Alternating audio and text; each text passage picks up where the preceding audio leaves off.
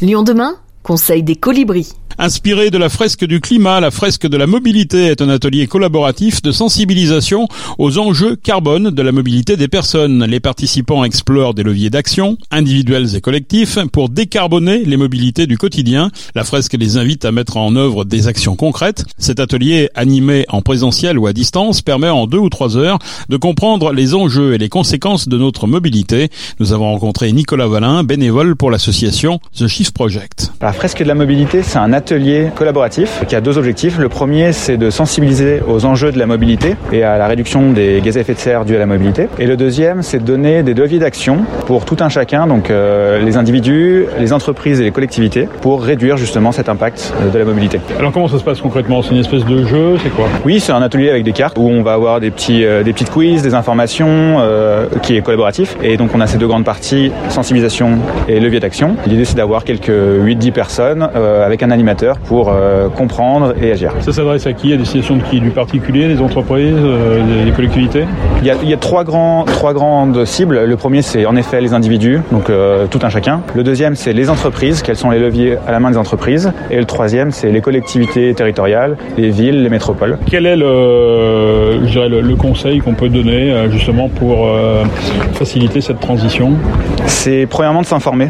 Euh, il y a beaucoup d'informations à connaître sur euh, la mobilité, des bonnes pratiques de mobilité. Donc premier, s'informer. Et la deuxième chose, ce serait euh, voilà de, de partager les bonnes pratiques. Euh, il y a plein de leviers qui existent, qui sont là aujourd'hui, qu'on peut mettre en place. Euh, le sujet, c'est de les identifier. Que- Quelques chiffres, alors vous donniez tout à l'heure quelques chiffres là, sur le quiz par exemple, qui peuvent donner un- une idée un petit peu de ce qu'il y a à faire, une idée aussi du constat qu'on qu'on- qu'on fait sur le terrain.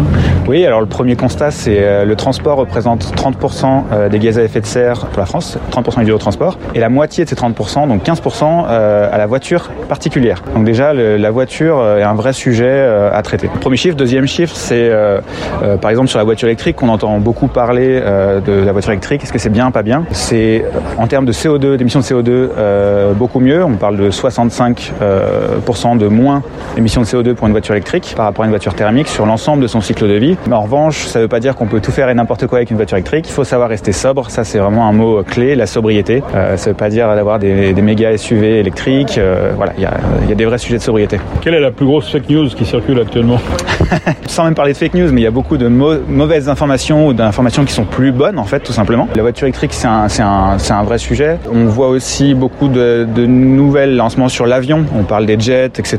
Ça, ça demande à être creusé. Il y a des sujets d'émissions de CO2, il y a des sujets d'empreinte globale sur le réchauffement climatique. Voilà, on mélange tout un peu et son contraire. Donc, euh, s'informer, c'est critique. Qui finance alors ces, ces ateliers L'atelier, donc, euh, ils, ils sont organisés soit par euh, les entreprises pour leurs employés ou pour leurs décideurs. Ceux Donc qui ça rentre dans leur politique RSE Ouais, tout à fait. Dans la politique RSE, les villes, les mairies, euh, les métropoles financent aussi pour leurs citoyens ou pour les entreprises qui sont sur leur territoire pour voilà les aider à s'informer. Et on peut avoir une idée du coup combien ça, combien ça coûte?